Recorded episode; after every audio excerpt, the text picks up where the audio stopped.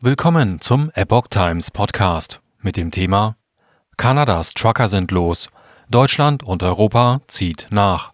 Ein Artikel von Oliver Schubert vom 5. Februar 2022. Kanadas Fahrer gehen auf die Straße. In vielen anderen Ländern formiert sich ebenfalls Widerstand. In Windeseile sind Netzwerke entstanden, um sich zu organisieren. Die Bilder, die seit Tagen um die Welt gehen, sind beeindruckend. Ein schier unendlicher Zug schwerer Trucks und unzähliger anderer Fahrzeuge aller Größenordnungen zieht über die Highways Kanadas. Ziel war die Hauptstadt Ottawa, wo sich der Konvoi der Freiheit am vergangenen Wochenende einfand, um gegen die Corona-Politik der Regierung unter Premierminister Justin Trudeau zu protestieren. Ungeimpfte kanadische Fahrer müssen derzeit nach der Rückkehr aus den USA in eine zweiwöchige Quarantäne. Ungeimpfte Fahrer aus den USA dürfen gar nicht nach Kanada einreisen. Reporter der kanadischen Ausgabe der Epoch Times berichten von Zehntausenden Truckern, die unterwegs sind. Sie haben sich aus allen Teilen Kanadas auf den Weg in die Hauptstadt gemacht. Unterwegs schloss sich eine große Zahl US-amerikanischer Kollegen an. Deutsche Medien sprechen zumeist nur von einigen hundert Fahrzeugen, die Bild von Tausenden. Im Netz kursierte die Zahl von 50 bis 70.000 Truckern. Unisono wird aber berichtet, dass Trudeau und seine Familie aus Sicherheitsgründen an einem unbekannten Ort in der Stadt versteckt werden. Auch in den USA soll demnächst ein Konvoi starten, schreibt die Epoch Times weiter. Startpunkt ist Kalifornien, Ziel die Hauptstadt Washington. Dort werde man, wie auch in Kanada, erst einmal bleiben, wird ein Organisator zitiert. Nun schwappt diese Form des Protests auch nach Europa über. Ein Konvoi in Europa. In vielen Ländern formiert sich ebenfalls Widerstand. In Windeseile sind Netzwerke entstanden, um sich zu organisieren. In Deutschland ist Sabine Neumeier Initiatorin des Konvois, der sich demnächst auf den Weg nach Berlin machen soll.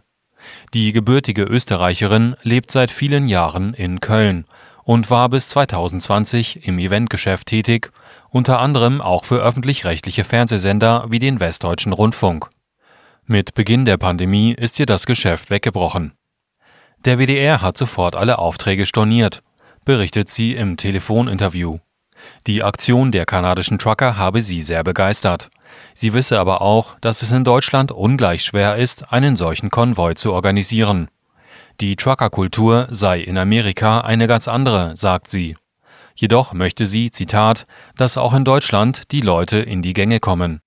Viel Zuspruch habe sie seit dem Start in den sozialen Medien am vergangenen Wochenende erfahren.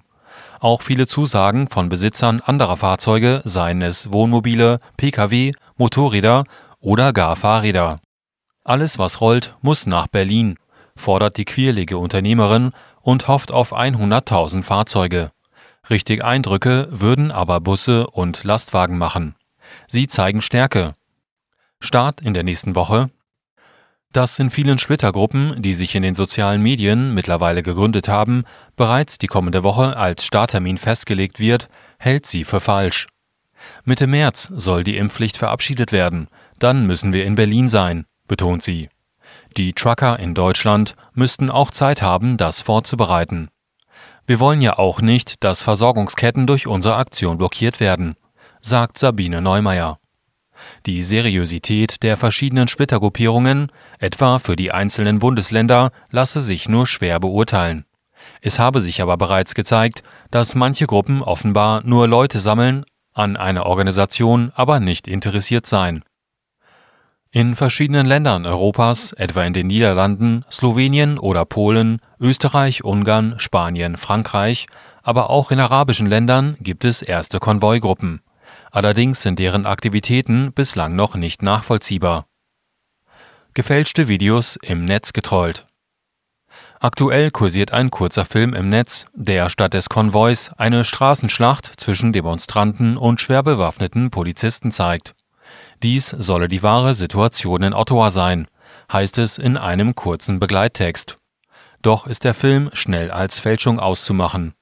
Es ist kaum ersichtlich, ob sich die Szenen tatsächlich in Kanadas Hauptstadt abspielen. Herrscht dort gerade bittere Kälte bei minus 15 bis 20 Grad. Schnee liegt jedenfalls. Das Video wiederum zeigt eine Stadt unter wolkig grauem Himmel und schmuddeligem Wetter, von Schnee keine Spur.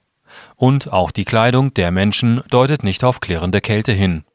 Ein aus der Luft gedrehtes Video zeigt tatsächlich kilometerlange Autoschlangen, allerdings in einer schneefreien Landschaft. Erkennbar sind auch hier relativ dünn gekleidete Menschen. Premier Black Lives Matter besser. Unterdessen meldete sich Kanadas Premierminister Trudeau aus seinem Versteck per Videobotschaft zu Wort. Er unterstütze Protest, wenn er mit dessen Zielen übereinstimme, sagte der 51-Jährige und führte als Beispiel die Bewegung Black Lives Matters an. Die protestierenden Trucker verbreiten hingegen, Zitat, hasserfüllte Rhetorik und verübten, Zitat, Gewalt gegenüber Bürgern. Die Protestler seien nur eine Minderheit, so der Staatschef weiter. Schließlich hätten 90 Prozent der Trucker das Richtige getan, um für die Sicherheit Kanadas zu sorgen, weil sie sich impfen ließen. Die Vereinigung der kanadischen Lkw-Fahrer CTA verurteilte die Proteste und ging auf Distanz, berichtet der Stern. Von friedlichen Massen schreibt John Robson in seinem Kommentar der kanadischen Ausgabe der Epoch Times. Dies sei angesichts der vielen Menschen keine Selbstverständlichkeit. Sie hätten außer Kontrolle geraten können. Trudeau habe sich abgeduckt und viele Menschen hätten das gesehen. Viele, auch Kritiker, hätten ebenfalls zur Kenntnis genommen, dass sich der Konvoi aus einer großen, freundlichen kanadischen Mehrheit zusammensetzt, deren Geduld am Ende ist. Robson weist in dem Zusammenhang auf eine Umfrage hin, der zufolge 54 Prozent der Kanadier alle Covid-Maßnahmen beendet sehen wollen, 15 Prozent mehr als im Vormonat. Die Proteste sorgten vor dem Hintergrund von Inflation und Lieferengpässen für innenpolitische Unruhe, schreibt die Luzerner Zeitung und verweist auf die Abhängigkeit der kanadischen Wirtschaft von Warentransporten per Lastwagen. Zwar habe Trudeau versichert, dass es keinen Impfzwang für die Trucker geben werde, doch glaubten ihm das die Protestler nicht. Die Demonstranten sorgten am Wochenende für ein Verkehrschaos. Ausschreitungen habe es aber nicht gegeben. Moralische Unterstützung erfahren sie vom ehemaligen US-Präsidenten Donald Trump. Laut Stern lobte er die Aktivisten, die Zitat tapfer Widerstand gegen diese gesetzeswidrigen Mandate leisten. Trump deutete dies als Zeichen dafür, dass sich die Politisierung der Pandemie weiter nach Norden ausbreitet. Die kanadischen Demonstranten wollen bleiben, bis die Regierung zurücktritt. Das müsse auch das Ziel in Berlin sein, betonte Sabine Neumeier. Und solange werde man daher bleiben. Aus der bundesdeutschen Hauptstadt und dem Umland werde schon sehr viel Unterstützung zur Schaffung der Infrastruktur zugesagt. Zitat Es ist eine riesige Solidarität freut sie sich.